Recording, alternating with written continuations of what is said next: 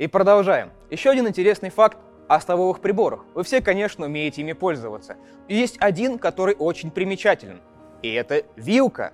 Раньше на Руси их практически не было, хотя до сих пор остаются вопросы. Считается, что первая вилка у нас появляется в смутную эпоху, ее к нам привезла Марина Мнишек. 1605 год. Раньше вилку называли не как сейчас, один удар, четыре дырка, а всего просто рогатина, потому что всего два зубца. Хотя есть 14 век, и там тоже есть упоминание, что во время Рождества новгородцы запрещали пользоваться вилкой, а чем черт не шутит. Так что вопрос открытый.